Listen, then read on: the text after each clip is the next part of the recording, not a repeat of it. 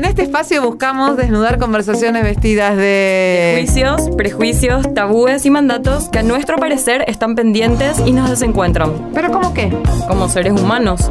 Somos Mariela Ortega Y Giselle Bazán, Queremos dar lugar a distintas opiniones, puntos de vista y emociones. De... amigos, expertos o simplemente de personas que tienen mucho que decir. ¿Comenzamos? Comenzamos. Hola María. Hola gente, hola Giselle. Hola a todos. ¿Qué vamos a hablar hoy? Hoy... em, Vamos a bueno, conversar. Antes que nada, estamos muy felices porque estamos al fin grabando nuestro segundo episodio. Esto es un logro para nosotras. Ya el bebé dio el primer paso. El bebé está dando su primer paso. Y nada, queremos presentarle un tema una- de una, sobre una frase que nos dejó pensando mucho y generó muchas conversaciones y queremos compartir todas- todo esto con ustedes, estas reflexiones. Y la frase es, ¿para cuándo la vida? Es una frase que yo muchas veces uso. eh, leí un tweet, así que decía, ¿cuál es la frase que te decís a vos mismo antes de hacer una macanada? Decía, ¿y para cuándo la vida?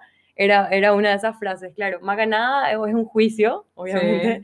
Tipo, no, no puede tener un Algo que la sociedad diría Claro. que está mal. Claro, puede ser positivo o negativo, algo arriesgado, ¿entendés? En- pero que, que cuando te decís para cuándo la vida, es como que, bueno, ¿y cuándo? ¿Entendés? Ok, ahora. En fin. A mí me pasa que cuando escucho para cuándo la vida, eh, no me puedo evitar remontar a, a esta pandemia que tenemos. Y digo, y, y me sale, ¿viste con los ahorros? sí. Cuando vos ahorras plata, siempre hablo de lo mismo, pero tiene que ver eh, cuando hablo de la pandemia. Es, bueno, voy a guardar para irme a Miami, voy a guardar para no sé qué, voy a hacer esto cuando no sé qué. Y es como, Sí. Pa- cuando charlábamos el otro día, era para cuándo la vida, es como, ah, para ahora es la vida. O sea, pero no porque haya pandemia, es para ahora la vida siempre. Sí. No quiere decir que no haya gorro, gente, no quiere decir que uno no tenga que cuidar, eh, un- o sea, prever un poco de su futuro, pero también hay que, digamos, en estas conversaciones desnudas también vamos a charlar un poco sobre hasta dónde vivimos en el futuro, en el pasado o en el presente, ¿no? Así mismo. Y esta pregunta que, que, nos, que nos podemos hacer, o sea, esta, esta pregunta creo que puede ser una herramienta. A ver, Eh, claro, cuando tenés miedo o querés hacer algo, no te animás o estás como que dudando mucho. Me pasa que, em, o creo que nos pasa a todos, que esta Ujú. pandemia nos trajo esto. Em, a muchos les trajo una pausa, a otros, claro, a postergar de repente sueños, a otros a simplemente concretar ahora, en- a otros replantearse sus sueños, en cambiarse, o sea, preguntarse realmente si eso es lo que quieren hacer. Y entonces es como que em, me- para cuando la vida me, me lleva también a, a preguntarme, por ejemplo, a ver, la pandemia, hablemos de la pandemia. sí, La pandemia, mucha gente podría estar de acuerdo de que es un problema, ¿verdad? Así causó muchos problemas, pero de repente si cambiamos la palabra problema, que es como que pesa mucho, en, por situaciones que tiene como un tinte más neutro, el, situaciones a resolver, que una situación a resolver nosotros lo podemos ver como algo negativo, como algo positivo. Eso ya depende de cada uno y ya depende de cómo vos lo decidas mirar, ¿verdad?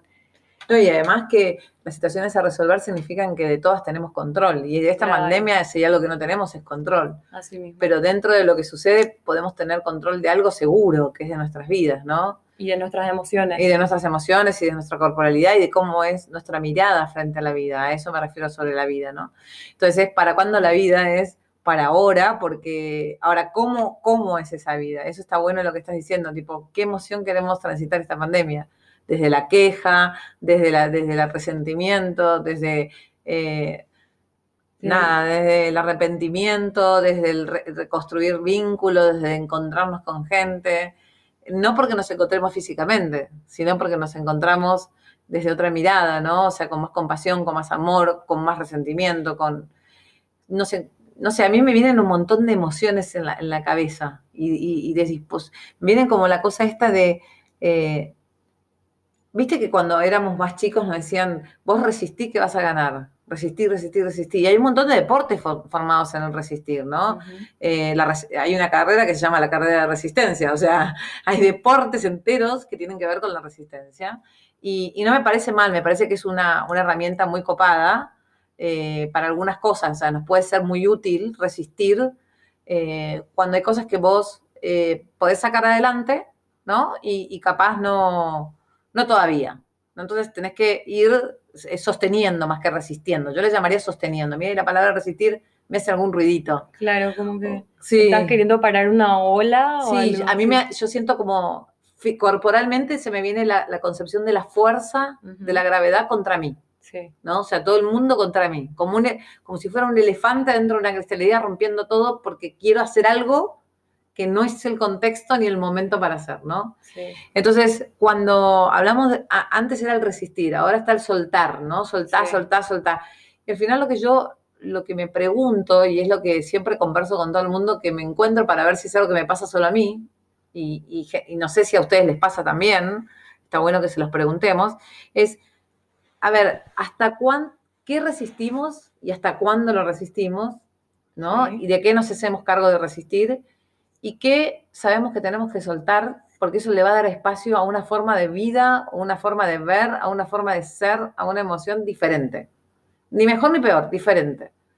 ¿No? O sea, yo me imagino, ¿cuántos vínculos en esta pandemia no tenemos? porque no tenemos físicamente, ¿no? Y que no estamos preocupados por no tenerlos.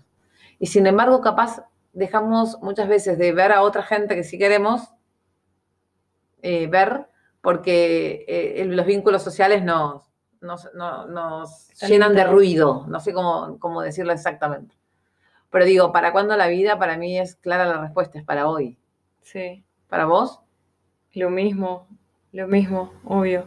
Y en otra cosa también que pienso con, esto que me estás diciendo es, em, bueno, las emociones son eso, vienen como olas, o sea, de repente vos sentís, no sé, un enojo, una ira o una impotencia por lo que te pasa y no podés negar, ¿verdad? Es algo que, que, te, que te nace, pero así también desde el momento en que uno toma conciencia de lo que le pasa, de que hace esa pausa y se pregunta, ok, esto es lo que siento, reconozco que tengo miedo, reconozco que tengo ansiedad, reconozco que, que me siento de determinada manera, Em, tenemos el poder de decidir si queremos quedarnos ahí y hasta cuándo, ¿verdad? ¿Hasta cuándo voy a quedarme en esta emoción?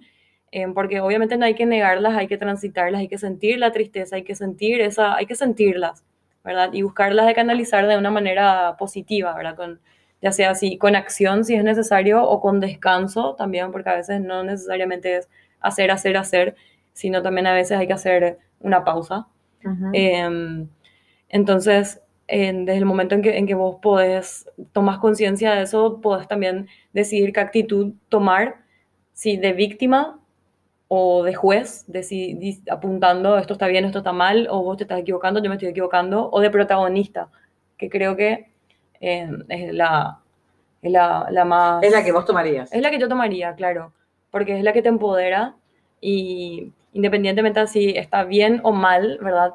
Lo que hagas, por lo menos estás asumiendo responsabilidad y protagonismo y estás decidiendo vos qué hacer con tu ahora y con lo que te pasa.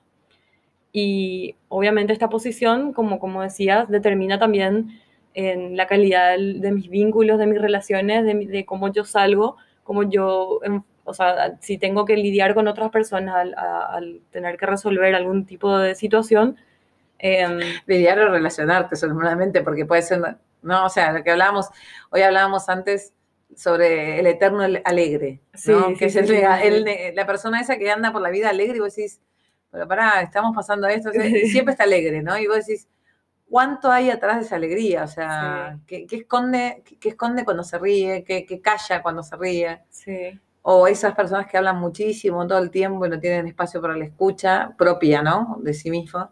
Que, hay, hay detrás de ese ruido que no quieren escuchar, ¿no? Claro. Y estábamos diciendo que el, positivismo en sí, o sea, no, es que, no es que sea algo negativo, eh, claro que es una herramienta sumamente útil en el día a día, pero podría volverse tóxica al momento en el que estás negando tus propias emociones. Claro, es como, tipo, el es como que la, olvidando, o sea, un poco lo que intentamos decir en conversaciones desnudas es, dejemos las etiquetas, o sea, de eso se trata nuestro programa, ¿no? Entonces es como que eh, nadie dice que estar alegre todo el tiempo significa estar feliz. Nadie dice que estar rabioso está mal. porque a veces la rabia te sirve para algunas cosas. Nadie dice que reconocer un miedo y volverte vulnerable no, no sea bueno porque te sensibiliza y te conecta con otras personas que capaz no te conectarías de otra manera. Eh, perdón, me entusiasmé, pero es como eh, dejemos de etiquetar, ¿no? Dejemos de pensar que hay emociones que tienen buena prensa y que nos van a ser más útiles en un momento de pandemia y que, porque también está el que te dice, conectate con tu interior, conectate con vos y vos decís, ¿hasta dónde va el viaje? Porque llevamos 110 días, ¿hasta dónde? ¿Tan profundo que me deprima o hasta dónde va? Entonces, tipo, dale que voy para, me meto para adentro, pero ¿qué tan adentro tengo que llegar? O sea, ya estoy en los riñones, o sea, ¿hasta, dónde voy? ¿no? Y lo digo con, con, risa, con humor, porque digo, ir muy lejos me parece que significa quizás llegar a deprimirte, ¿no? Sin conocerte. O sea, por eso, digamos, nuestra profesión, que es el ser coach, eh, tiene que ver con esto, ¿no? Tiene que ver con poder acompañar para que ese rumbo y ese viaje tenga un fin. Nosotros decimos siempre que nuestro, nuestro niño interior, hablamos sobre nuestros sueños, y eso tiene que ver con el pasado y con el futuro.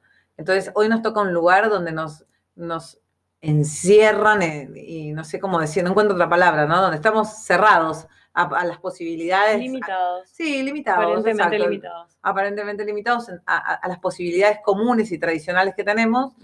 Eh, pero eso no nos limita a hacer otras cosas que tienen que ver con el presente y con el hoy. O sea, la, el para cuándo la vida es para hoy. O sea, no, no esperemos a que termine la pandemia, no esperemos a proyectar un futuro.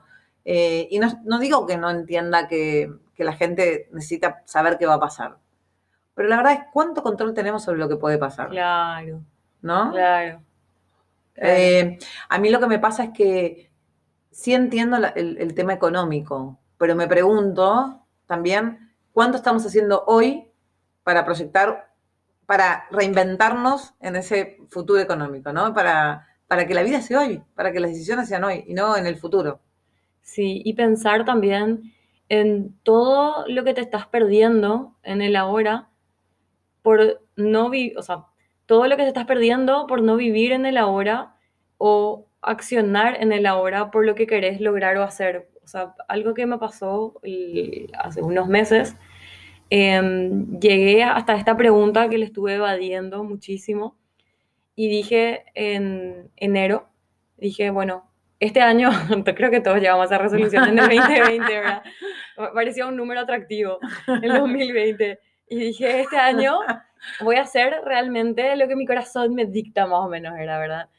Y, y sí, comencé a hacer eso. ¿Y tu corazón qué dictó? Y, mi corazón me dictó y acá me, me, están escuchando hablar haciendo este podcast que es una de las cosas a las que, o sea, realmente no, no pensé en enero, ay, sí, voy a grabar un podcast, no se me pasó por la cabeza, pero a lo que voy es que es el momento en que uno decide hacer cosas, no, no, necesariamente muy grandes, sino pequeñas cosas que se acerquen más a lo que uno quiere lograr o a lo que uno siente que le hace bien, de repente te llevan a lugares inesperados, como por ejemplo yo en este momento hablando frente a este micrófono, eh, pero que te hacen feliz, ¿entendés?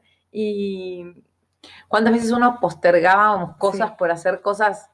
Podría tomar un café con alguien que capaz que acabas de conocer y este, esto que te hace hoy feliz. No sé, me, lo pregunto porque a mí me pasaba. Quizás por eso.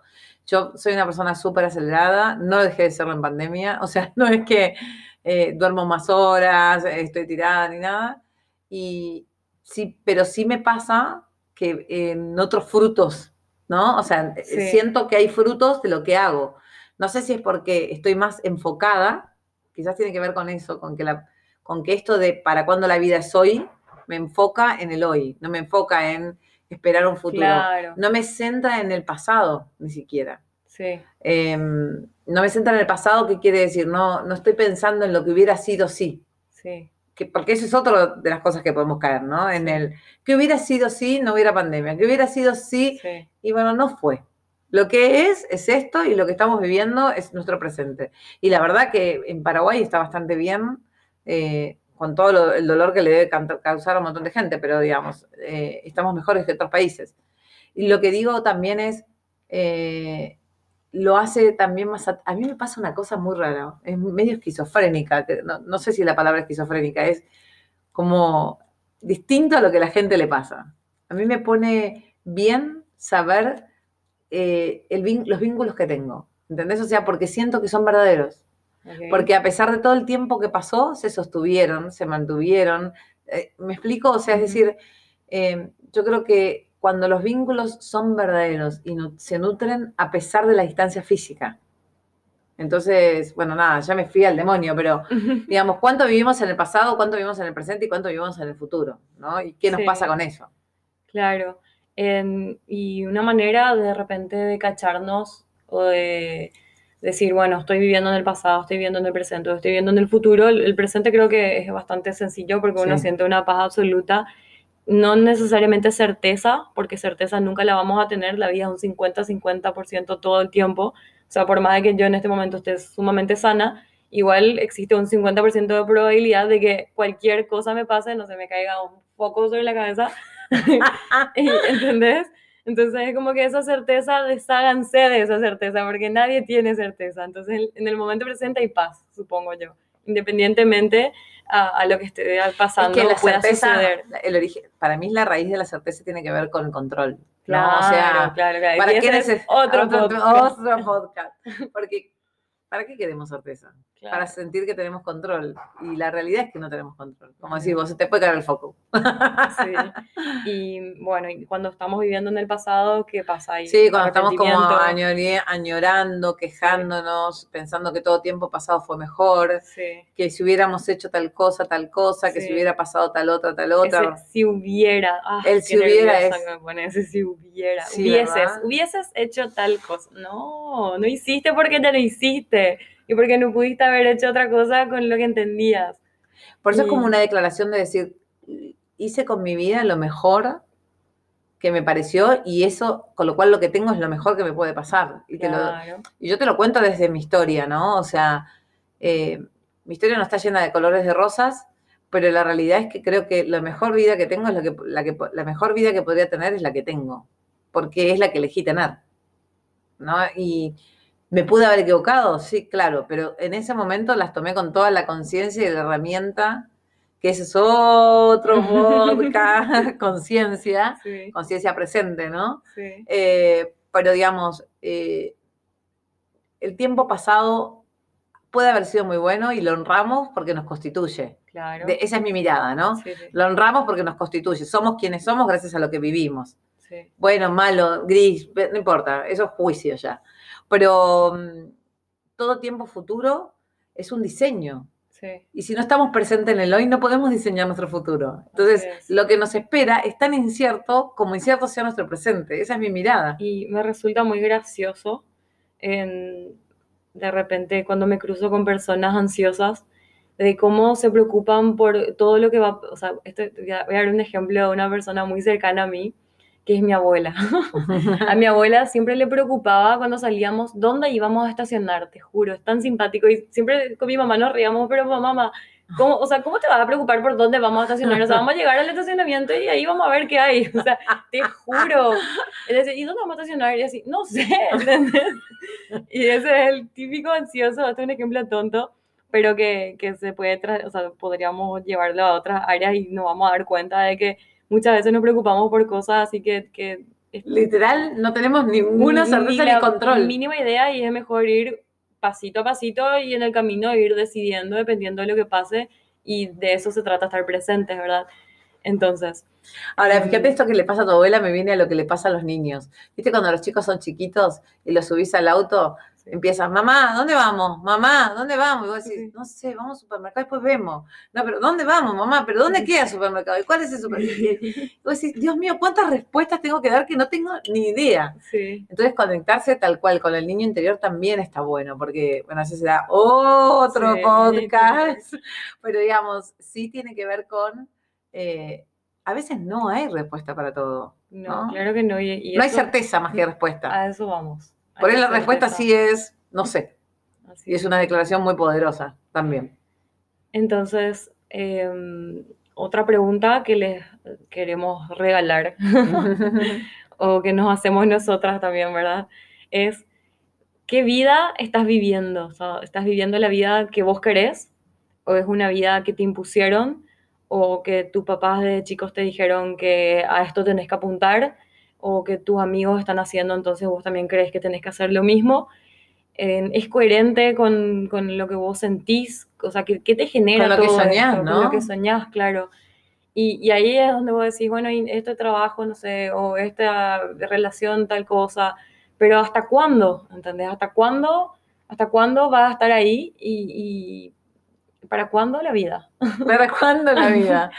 ¿Para cuándo? Y para cuándo nuestra vida, ¿no? Porque a veces lo que, lo que dice Gigi a mí me sale como, bueno, pero yo estoy ocupándome de mis hijos, no, pero yo me estoy ocupando de mi marido, no, pero yo tengo a mi mamá, no, pero yo tengo a mi hermano, pero... Y digo, ¿y tu vida para cuándo? ¿No? Porque al final, eh, no importa lo que creas, tenés un promedio de vida estadísticamente entre 80 y 90 años, uh -huh. algunos menos y otros más, pero digamos, eh, ¿cuánto de esa vida vas a regalarle al mundo? Porque muchas veces hemos hablado de esto, o sea, yo te puedo prestar dinero y vos me lo puedes devolver, pero yo no te puedo prestar tiempo y que me lo devuelvas. Claro. O sea, es como el bien más preciado. Sí, sí, sí. sí ¿no? Y es algo que se dice mucho, pero no se tiene conciencia presente de eso, ¿no? Sí. A mí me hizo un clic en la cabeza en un ex jefe que tuve que, me, que él me hizo entrar en razón con eso, de que él me estaba pagando por mi tiempo. Me acuerdo cuando, ¡pum!, así, me cayó la ficha.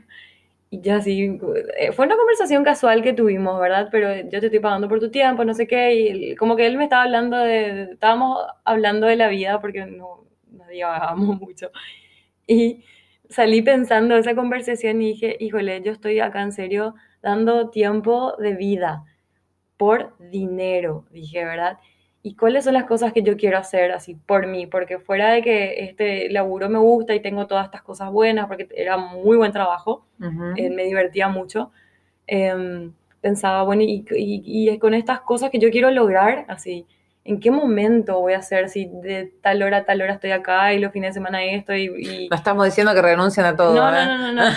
a lo que voy nomás es, en, desde el momento en el que yo tomé conciencia de que lo que yo realmente estaba dando era mi tiempo, es cuando el dinero pasó a un decimocuarto plano y, y fue así, ok, ¿cuándo? ¿Cuándo voy a hacer lo que yo quiero? Y después fue la siguiente pregunta, bueno, ¿y qué quiero?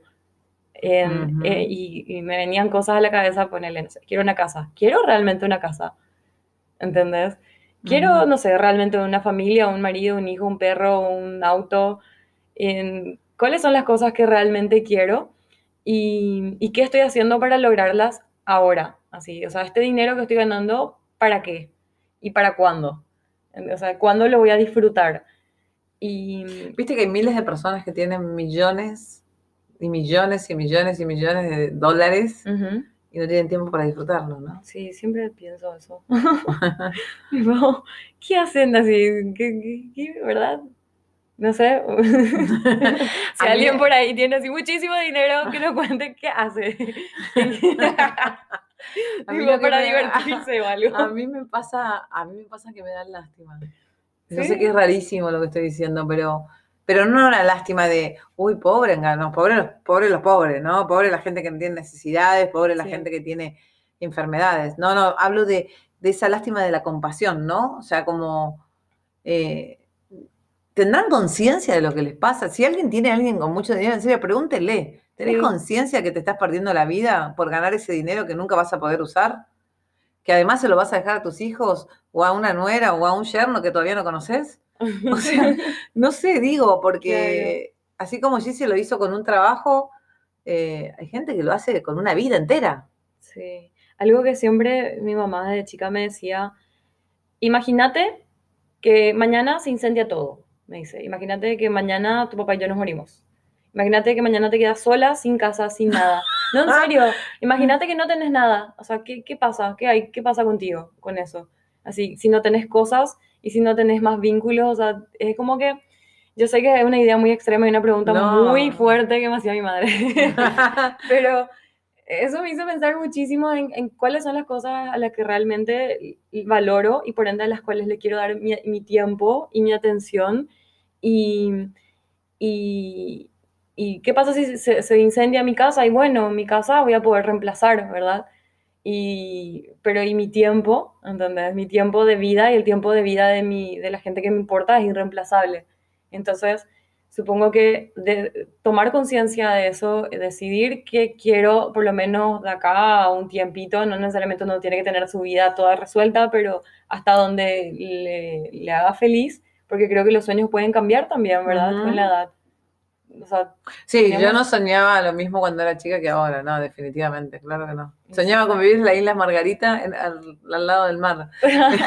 y ahora los terrenos están más baratos. sí, ahora, podría hacerlo, ahora podría hacerlo, pero no, no, no estaría siendo lo más seguro salir de esta cuarentena. Pero digamos, sí, no, los, los sueños, todo muta, todo cambia. Eso es muy importante. Todo cambia. Eh, yo tengo ahí una mirada diferente, o sabes que, la, bueno, otra vez, ¿no? Una conversación desnuda. Eh, una mirada diferente a la que tiene la mayoría. Tipo, no es que... Eh, hay un cuento, para contarlo en un cuento, ¿sí? Hay un cuento oriental que se llama Buena suerte, mala suerte, ¿quién lo sabe? ¿No? ¿Lo conoces? No, no conozco. Bueno, es un cuento de un, un japonés, que un chino, un japonés, no sé, no quiero decir chino por el tema del coronavirus, un oriental, que le venden un campo y él no tenía plata, entonces eh, una persona amiga le dice, qué mala suerte, no tenés plata para comprar el campo.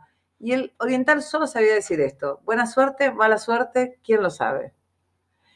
Después resulta que el campo que le iban a vender se inundó todo, se murieron todas las vacas, se, ahogó toda la, siembra que había. Eh, entonces vino ese mismo vecino y le dijo, qué buena suerte, que ahora no, no, no tenés el campo porque no tendrías nada, no tendrías ni plata, ni campo, ni nada. Entonces dice, buena suerte, mala suerte, ¿quién lo sabe? Entonces, un poco, bueno, esto es eterno hasta que te podemos estar horas contando el cuento, ¿no? Pero, eh, digamos, un poco el mensaje del cuento es lo que hoy parece un quiebre o lo que nosotros llamamos quiebre, ¿no? Que es un, problema o una situación a resolver. Una situación a resolver. Una situación a resolver, una situación de la cual me quiero hacer cargo de resolver, ¿no? Eh, porque es algo que puedo controlar. Porque un quiebre no es, la, pandemia es una situación externa de la cual no puedo resolver. Lo que puedo resolver es lo que está adentro y me voy a hacer cargo de eso. Em, pero digo, eh, no siempre es buena suerte. Por ejemplo, cuando hablamos de gente con dinero, yo me imagino si esa pregunta que te hacía tu mamá, ¿cómo era? Si tuvieras nada, no sé qué. Claro, ¿qué pasa si hoy se quema todo, se incendia todo, te quedas sin nada, o sea, de cosas materiales. Yo te, digo, depende. Si te ganas la lotería, pasaría la mitad de las cosas que podrían pasar, porque tendrías un montón de dinero, pero igual no tendrías a tu familia. Sí. ¿Bien? Y eso es algo, pues, o sea, hay un montón de gente que tiene un montón de dinero y no sabe qué hacer con eso, y no hablo de la que se lo gana trabajando, sino mañana, en serio, juego un billete de lotería y me lo gano, ¿no? Y me gano un sorteo y me gano la grande. Sinceramente, yo hoy, en pandemia, no sabría qué hacer, porque lo, antes te, te hubiera contestado, me voy de viaje, ahora no sabría qué hacer. Entonces es como, al final, los quiebres eh, eh, o las situaciones a resolver, porque también eh, nosotros, a ver, hay, un mito alrededor del coaching que decir que es quiebre es un, es un error o es un problema. Y nosotras dos decimos claramente que, o por lo menos yo, ¿no? Que quiebre no es síndrome de problema, es síndrome de oportunidad, o es, no es síndrome la palabra, es como síntoma, ¿no? Síntoma de oportunidad eh, ahora, ¿qué hagas con esa oportunidad? Sí, puede ser un problema o puede ser hacerte cargo de algo, ¿no? Y cambiar y evolucionar. Bueno, los, orientales también dicen que la palabra crisis es, la palabra eh, oportunidad es la palabra más crisis, más problema, eh, en los jeroglíficos que ellos hablan, ¿verdad?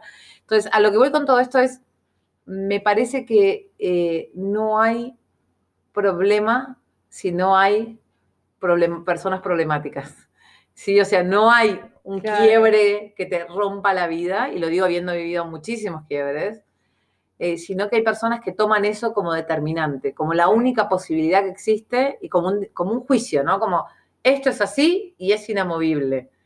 Y no lo toman como la oportunidad, como la otra cara de la moneda, la oportunidad que podría haber con lo que no veo. Sí, y entendiendo que todo es cíclico, que todo pasa y eso no es algo que, que, yo invento y que es algo muy lindo que suena, sino que eh, la naturaleza es cíclica, la economía es cíclica, las pandemias anteriores que hubieron también tuvieron su pico y después bajaron, o sea, Y la vida misma es cíclica, tenemos una, una expectativa de vida, ¿entendés? Entonces, Y tenemos ciclos de vida dentro de la misma, vida. que ese es otro podcast, ciclo pero de vida del producto, o de- sea, sí, todo, todo es cíclico, ciclo. nada eterno, nosotros no somos eternos, entonces, ¿para cuándo la vida? ¿para cuándo la vida? Tal ¿Para cual. cuándo la vida?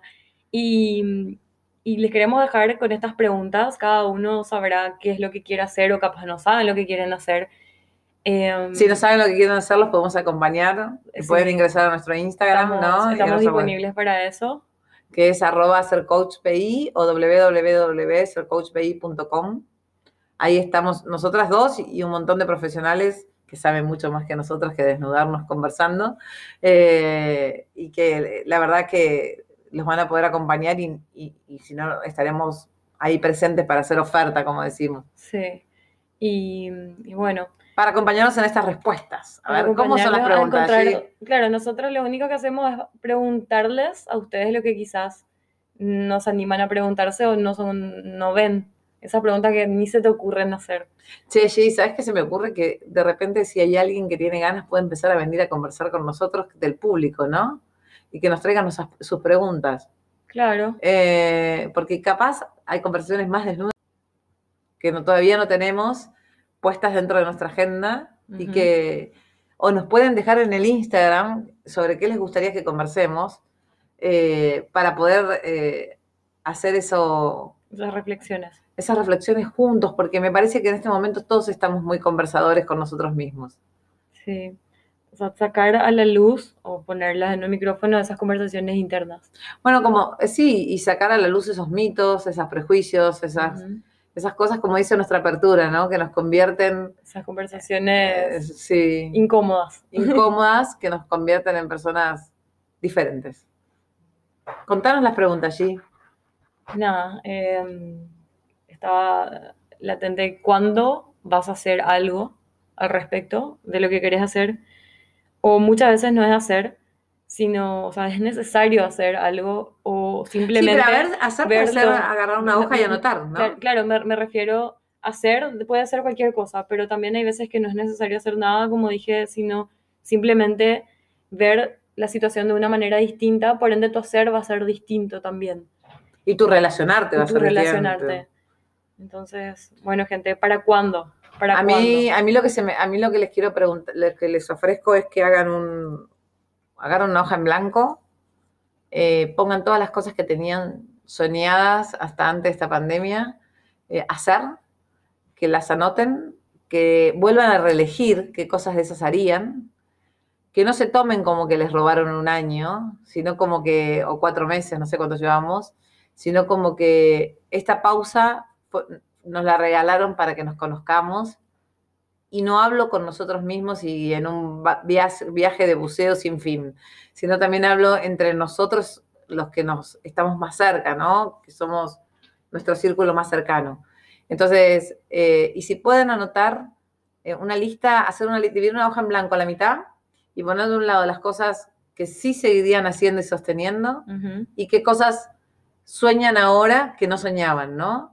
Sí. Entonces, eh, eso va a componer nuestros nuevos sueños y nuestro nuevo diseño de futuro. Y, ¿Y a dónde va a ir dirigida y- nuestra atención? Claro, y, y nuestra atención de hoy, si está puesta en esa lista o no está puesta en esa lista. Sí. O está puesta en la lista anterior y por eso esta, esta pandemia nos da mucha frustración. O en la lista de otra persona, y te das O en la lista de otra son persona, sueños de terceros. Bueno, ¿para cuándo la vida? Para mí, para hoy. ¿Para vos? Para hoy.